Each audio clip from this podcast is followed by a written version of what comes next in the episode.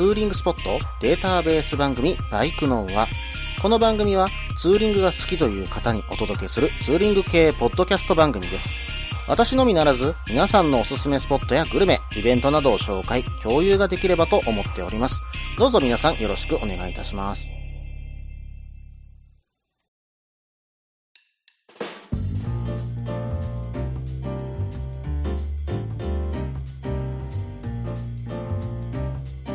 はい、始まりました。バイクのは第126回ですね。お相手は忍者650とヘリテージ125に乗るタククロです。どうぞよろしくお願いいたします。さて、2月を過ぎまして、大阪モーターサイクルショー、そして東京モーターサイクルショーと、チケットのね、販売が始まりました。さて、大阪モーターサイクルショーですけども、今回のチケットの販売に関しては、公式ホームページからの販売のみという風になっています。えーそして当日券もないし、コンビニとかね、えーバイクのショップとかでの販売も今回一切ないということですので、このあたりはね、お気をつけくださいね。で、支払いは、まあ、クレジットカードか PayPay か LINEPay は使えるということだったので、私はね、PayPay 払いを選択させてもらって、えー支払って、えーチケットを購入しました。ただ今回は日付も決まってるので、どの日に行くかも指定しなければいけないんですよね。えーそして会場の人数制限もあるので、早めにね、チケットを購入した方がね、いいかなと思います。まあでもどのくらいの人数制限するんですかね。まあまたね、そういうイベントの中で今まで通りの、まあイベントの開催となると、やっぱりね、濃厚接触者というふうに判定されそうですので、どういった対策で、まあどういった形でね、バイクを見ることができるのか、ちょっとね、うん、不安ではありますけども、ただこういった形でね、えー久しぶりにモーターサイクルショーを開いていただけるということは非常にね、えー嬉しいことだと思います。さて、まあ、ちなみになんですけども、3月の19日に私はね、えー行くことにさせてもらいました。まあ、土曜日初日ということで結構人いるかなとは思うんですけども、まあ、ちょっとね、その日ぐらいしか時間が取れないかなーなんて思って、うん、まあ、取った次第です。当日はできればバイクで行こうかなーなんて考えてるんですが、まあ、もしかしたら車かな。うん。まあ、ちょっとね、えー楽しませていただこうと思ってます。まあ、どなたか、えー一緒に行っていただける方がいらっしゃったらね、えーぜひ、えー、ツイッター等でね、えーお声かけください。よろしくお願いいたします。はい。それではね、コーナーに行ってみましょう。イベント紹介のコーナー。このコーナーでは私の知っている、もしくは投稿いただいた近日行われるイベントを紹介しようと思います。今回はですね、えお便りをいただいております。岩間大輔さんからいただきました。早速ですけども読んでいきますね。件名、ライダーズインアクションゴミ拾い団体です。宮ヶ瀬湖にある触れ合いの館を中心に清掃作業を月1ベースで1年ほど続けてきました。ことの発端は、バイク乗り、車乗りがオフ会などで使い、休憩などでも使う無料の駐車場にて、空き缶、タバコ、コンビニゴミの放置がひどく、施設管理の方に話したところ困っておられるとのことで、我々が拾おうか、がきっかけでした。最初は個人個人で拾っていたレベルだったのですが、そんな仲間が集まり、SNS を通じ、ボランティアを募集し、多い時は20名ほどの仲間が集まってくれて、定義一斉清掃となっていったわけです。ゴミは善意のもと拾ってもそれをバイクだとどうするのかということになり、コンビニ等に持ち込んでも不法投棄を集めて不法投棄しているのと変わらないことから、我々は拾ったゴミの処分の問題に向き合い、現在はトング等の拾う道具の保管と拾ったゴミの回収を施設さんにお願いしている形です。ですが、それは限定的すぎるので、市町村さんや宮ヶ瀬湖を管理運営してくださっている財団さんと連携とご協力をいただけることになり、さらに大きな力にしていきたいと考えています。拾う人がいて注意する人が当たり前に間違えた行動をしている人にも話しかけられる雰囲気を作りたい。大好きなバイクに乗り、綺麗な景色を見て美味しいものを食べる素晴らしい世界観の裏に、地域の方に迷惑をかけ、バイクが締め出され、煙たがれることのないようにイメージを変えていきたいのです。もともとバイクイコール不良みたいなイメージはありますが、最近はリターンライダーさんや女性ライダーさんなどのご活躍でまともになりつつあるモラルも一部の方のせいで全て同じ目で見られてしまいますので、我々はボランティアの皆さんもですが、綺麗になった宮ヶ瀬湖に胸を張って全国からライダーさんを呼びたいと思います。そしてそれがいくらかの力ですが、地域の皆様に飲食など含め還元ができるような活動を目指しております。ライダーズインアクションは代表佐藤と副代表私で2人が本体。その他毎回来てくれる方が5名ほど。あとはボランティアでネットを見て来てくれる方々で成り立っております。宮ヶ瀬湖だけでなく、ゴミのルールをきちんと取り決め、マナーやモラルの啓発含めた活動が全国各地域で広がっていくことを目標としています。ということで、岩間大輔さんから宮ヶ瀬ダムのね、清掃活動をしているという団体の紹介を受けました。以前にね、まあ、関西でも塚原湖のね、えー、清掃のね、紹介もさせていただきましたが、多分同じようなことだと思います。私もですね、まあこういった宮ヶ瀬ダムとかね、えー、まあ他にはまあ宮山もそうかもしれません。えー、バイクでね、走って行って、そこでね、まあゴミ、まあタバコの吸い殻とかね、ポイってやっぱ捨てられる方を何度か見たことはあるんですよ。まあ、でもね、やっぱりね、マナー悪いなと思いつつ、なかなかね、えー、声をかけられないななんていうふうに思っている自分もいるなと思います。でも、まあこういう活動を通じてね、うん、こういったライダーが集まれる場所、まあ本当に車とかも集まる場所もそうですけど、そういう場所をこういう活動で維持しているんだよ。ちゃんと掃除をして、えー、みんなで、えー、ここで集められる場所を作って、地域の方にね、煙たがれることがないようにね、えー、することで、本当の意味で盛り上がれる、まあ場所になるんじゃないのかな。まあツーリングスポットとしていい場所になるんじゃないのかなっていうふうに私も思います。さらにね、まあ文明にも書かれていましたけども、やっぱりライダーイコールね、不良みたいな風に思われてる方も中にはね、いらっしゃるんですよね。私ね、Facebook で、まあ、バイクで本当にみんなでツーリングしてるところの写真を、えー、トップ画像に持って行ってたんです。で、まあ、とある方と、まあ、ちょっと仕事の都合上で繋がりたいなというふうなことがありまして、えー、ダイレクトでメッセージ送らせていただいたことがあるんですが、まあ、その方に、まあ、返信をいただいて、会う約束までね、えー、取り付けて、えー、お会いしたことがあるんです。まあ、その方は全くバイクとは関係のない方でした。で、えー、その方とお話をしていくと、最初に出た言葉が、まあ、バイクがね、いっぱい並んでる写真だから暴走族の方かと思ったわっていう風にね、言われちゃったんですよ。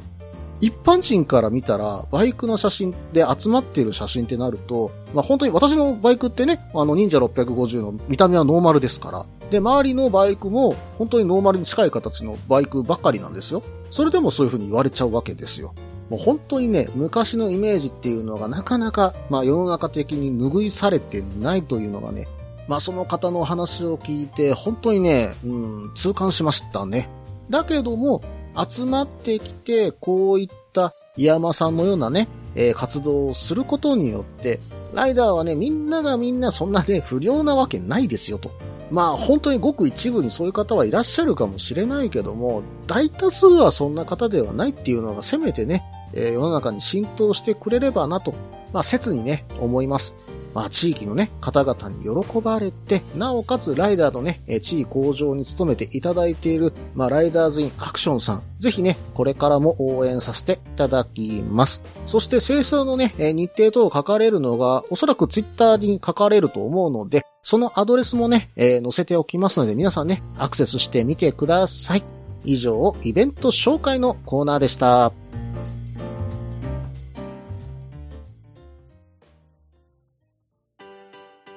落ち着いて聞いてください。あなた EBR 症候群です。だって、だってお前ハヤボルトじゃんって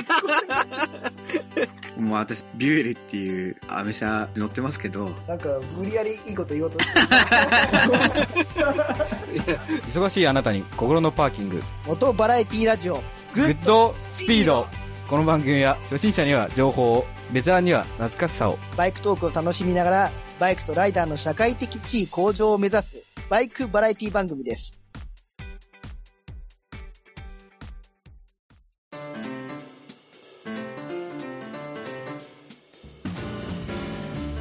はい。それではね、後半です。後半はですね、もう一つコーナーに行ってみましょう。ツイッターアンケートのコーナー。このコーナーでは、私、タククロが、まあ、ツイッターでね、いつもアンケートを取らせていただいています。その内容をね、紹介させていただこうというコーナーです。今回はですね、うん、トップケースについてアンケートをさせていただきました。内容はというと、最近忍者650にトップケースをつけるかつけないか悩んでいます。正直デザインがいまいちになるので今までつけなかったのですが利便性は素晴らしい。皆さんはつける派ですか？つけない派ですか？理由も教えてください。ということで、アンケートにね、えつける派かつけない派か、どちらか選んでね、皆さんにボタンをタップしてもらいました。はい。そしてその結果として、つける派の方が40%、つけない派の方が60%というふうにね、えなりました。票数は255票いただいております。皆さんありがとうございます。つける派の方が40%、つけない派の方が60%ですよ。この結果はどう見るべきなんでしょうね。私としては、つける派の方はいろいろと荷物を運んだり、ツーリングをするときに非常に便利。もしくはキャンプとか行くときに荷物を運ぶことが便利という方が多いんじゃないのかなと思いまして、まあ買い物のね、え利便性とかそういうものよりも、ロングツーリングだとか、キャンプの時にまあ使うようなイメージ、まあお土産だとか、まあカメラとかね、えーこう入れて持ってったりするときに、まあこういったトップケースをつけてると便利なんじゃないのかな。で、そういう方がまあ4割ぐらいいらっしゃるんじゃないのかなというふうにね、私はね、まあそういうふうに捉えました。そして、つけない派の6割の方は、デザインと、まあ、デザインというのはね、えーよく言われる話ですけども、走りをね、楽しんでいる方、ワイニングとかを気持ちよく走る方は、まあ、荷物運びたいけどそちらを優先してるみたいなね、えーイメージは持ちましたね。まあ、デザインに関しても、まあ、当然ね、賛否両論あるわけですけども、まあ、これがツアーラーだとか、アドベンチャーモデルに至ってはつけてる方がかっこいいなんていう風なね、デザインになることもあるわけです。ここはね、車種による違いというのも出てくるんじゃなかろうかといったところですよね。で、まあ私はまあそういった中で忍者650に、うーん、トップケースをつけた方が便利なんだろうけども、まあつけない方がいいよなデザインもいいし、ワインディングも楽しめる。まあワインディングは楽しめますよ。楽しめるけど、バランスは崩さないだろうななんていうふうに思ってて、まあこういうふうなね、質問させてもらいました。そして、えーこの中で、えーいくつかね、えー皆さんから、なぜトップケースをつけているのか、なぜつけないのかといったところをコメントいただいております。えーその一部をね、紹介させていただきます。まずは、ゴーズさんからいただきました。サイドトップ。どちらかで迷いそうだけど、キャンプとかツーを考えると箱はつけたいですね。そしてこれに対するリプにさらに、車検証すら入れるところがないバイクは辛いという風に書かれていました。まあ確かにキャンプで使うならね、うん、あった方が便利ですよね。まあかといってタナックスさんのフィールドシートバッグやキャンピングシートバッグがあれば、まあ便利なんだろうけども、もともとついてるパンにポイポイポイっとね、掘り込めるっていうのはやっぱり非常に楽だと思います。うん。まあ、それにそのパニアの上にね、荷物を乗せたりすることもできるわけですからね。そしてさらに言うと、まあ、後部座席がね、空いてればそこにバッグをつければさらに容量増えるわけですからね。それもまあ、羨ましいところではあります。はい。それでは次です。えー、亀さんからいただきました。つけない派、あれば便利なんだろうとは思うんですけど、やっぱりデザインですよね。できればシートバッグもつけたくない。便利だからつけちゃってるけど、アドベンチャー系なら全然ありだと思います。まあ亀さんは乗ってるバイクが SV650X なんですよ。やっぱりね、こういったちょっとセパハン気味のカフェレーサースタイルのバイクに、うん、箱をつけるっていうのはやっぱり私もね、イメージが合わないですね。まあでもかといってね、忍者が合うかと言われれば微妙なとこかもしれないんですけども、あれはあれで一応ツアラーなんで、多少つけても似合う、うん、まあ似合うかどうかは別かな。うん、まあまあ、つけても許せる範囲かななんていうふうに思うところもあります。はい。それでは次の方紹介します。つがびさんからいただきました。今はつけない派です。SV650 に乗ってた頃、ジビのトップケースをつけていました。手荷物をポンと入れられて、鍵もかけられて大変便利ですが問題がありました。それは車体の重量バランスが崩れるということです。リアシートよりも後ろ側に重量物が乗るのです。それより車体をバンクさせた時少し遅れて箱の重さが加わり、さらにバイクが寝ようとします。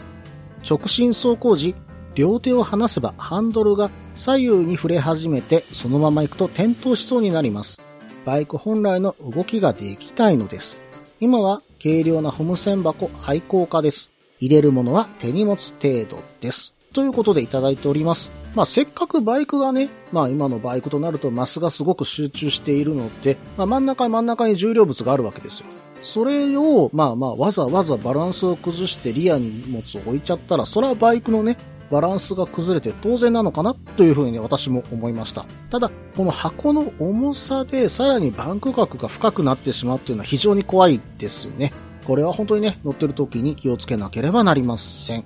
はい。それでは次紹介します。アンコノブ忍者1000さんからいただきました。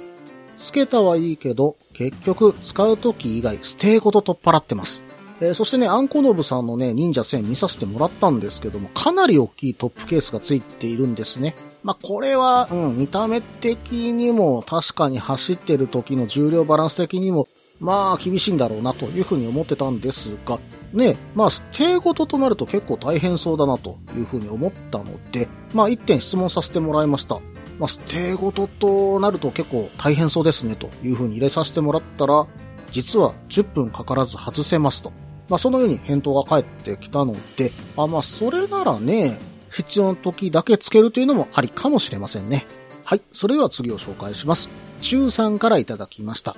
半カバ論争と一緒であれば便利で快適だけど見た目と乗り降りがあまりよろしくないんですよね。ステー等は装着し準備しておいて普段は外しておき必要な時のみ装着してみては。うん、まあやっぱりね、ステーだけつけておくというのは便利なのかもしれませんね。まあでもそのステーというのはまたキャリアのことだと思うんだけども、キャリアがあるだけでもね、うん、本当に積載量が増えると思うし、何かあった時にそこにくくりつけちゃえばね、うん、まあ本当に色々と物が運べるので、なかなか面白いかと思います。はい、それではね、次の方、ケンさんからいただきました。利便性よりもビジュアルを取りました。ということで、まあ、つけられてないということなんですけども、うん、まあまあ、私も最初はそうでした。はい、私もこの理由はわかります。はい、それではね、次です。マッタリーダーさんからいただきました。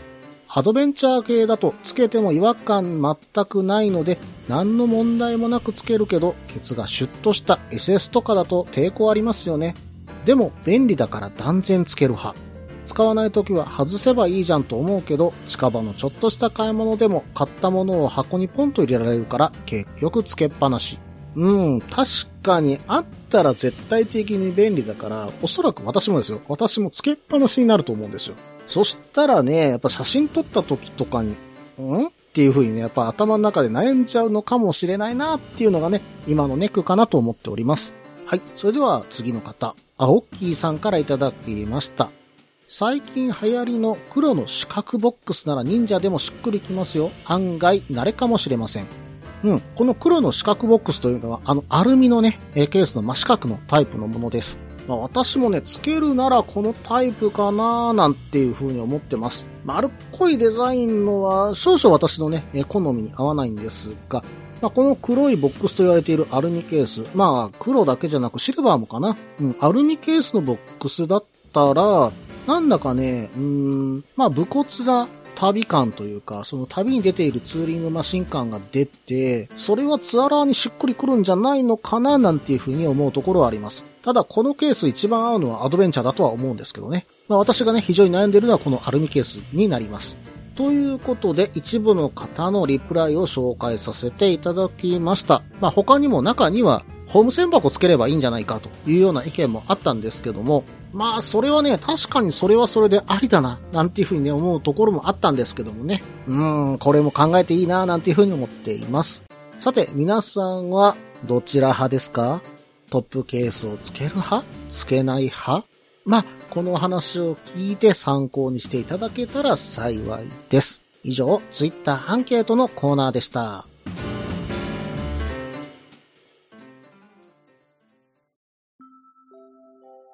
みんなでお話しできる行きつけのライダーズカフェ、ネットに作りませんか？バイク系雑談番組、アットみずき。この番組は、プレゼンターの私、みずきがお話しするだけでなく、リスナーの皆さんにもコメントで参加していただき、バイクに関するお話をしていく、インタラクティブ型バイク系雑談番組です。近況やお題から始まった話が、どんな話につながるのかは参加する皆さん次第。アットみずきは毎週木曜日21時からツイキャスにて放送中。番組の詳細や過去放送の情報はひらがなでアットみずきと入力してウェブで検索。皆さんとお話しできるのを楽しみにお待ちしています。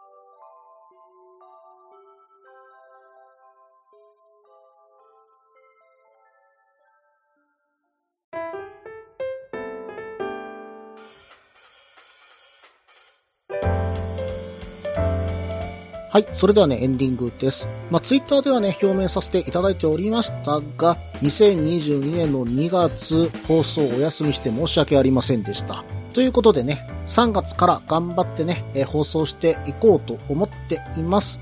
が、が、うーん、実はね、この2月、まあ、今年の1月からかなり、うんとね、激務続きで、まあ、正直残業がかなり入ってるんですよ。まあ3月、4月ぐらいになったら少しずつ落ち着いてくるかなといった次第なので、まあ毎週更新というわけにはいかないまでも月1、2のペースはできる限りね、えー守っていけたらななんていうふうに思っています。まあそんな中でも、まあ昼休みとかに私ね、まあ仕事中の昼休みとかなんですけども、まあ本を読んでたりするんですね。まあまあお小遣いがないんでいつもね、えーブックオフで安い本を買ってきて読むんですが、これがね、うん、まあ、たまたま前々から読みたいなと思っていた本があったんですよ。まあ、村上海賊の娘っていう本をね、まあ、買ってきたんです。まあまあ、本当にね、だいぶ前の本なんで、今更読むのかよ、それっていう風にね、言われてしまうのかもしれないんですけども、まあ、この度ね、やっと読み終わったとこなんです。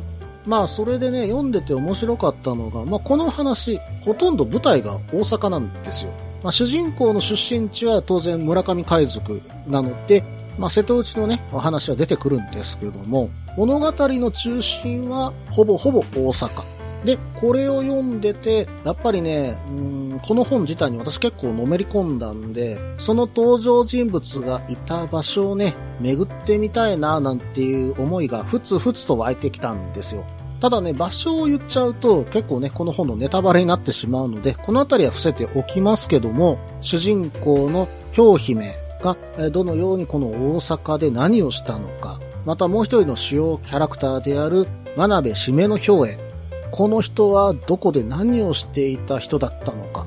また、えー重要人物である鈴木孫一、別名西下孫一とも言いますが、どこで何をしていた人で、どこから来た人だったのかっていうところがね、非常に興味を持ちまして、ツーリングでね、そういった、まあその本で出てきた場所を回ってみたいなっていうふうにね、思ったんですよね。で、以前ね、瀬戸内、まあ、大三島あたりまでツーリングに行きましたけども、この本の話をね、まあ、読んでから行っていれば、また違ったことが見えてきてたのかななんていうふうに思いますし、またね、私自身、まあ、出身である大阪のね、また知らない、まあ、違った形のツーリングスポットを発見できるのではないのかなというふうにね、思っています。皆さんはね、こういった感じで本に影響されてその場所を見に行ったなんていうところはあるでしょうかまあ、最近ね、アニメの聖地とかはよくね、えー出てくるんですけども、まあ自分のね、読んだ本で、こう、まあなんだろう、すごく物語に引き込まれてしまって、この場所に行ってみたいなんていう風にね、思った場所、皆さんありますか？もしあったらね、そういう場所とその本をね、私に教えてください。ぜひね、よろしくお願いいたします。この番組では皆さんからメールを募集しています。ツーリングスポット紹介のコーナーではおすすめのスポット、穴場のスポット、自分しかいないけど自分が好きなスポット、自分じゃいけないけど良さそうなスポットを教えてください。また、イベント紹介のコーナー、ツーリングアイテムのコーナー、ツーリングトラブルのコーナー、ツーリングルートのコーナー、温かいお便りも待っています。できる限りご紹介させていただきます。メールはブログの方にメールフォームを設置しています。もしくはツイッターで直接メッセージいただいても構いません。ツイッターはタククロで検索していただければ忍者の画像でわかるかと思います。ではお便りお待ちしておりますと同時に今回第126回ですね。バイクの輪、これにて終了となります。バイクの輪のね、ステッカー、まだまだバイカーズイントラストで販売しております。ぜひね、よろしくお願いいたします。それではまた。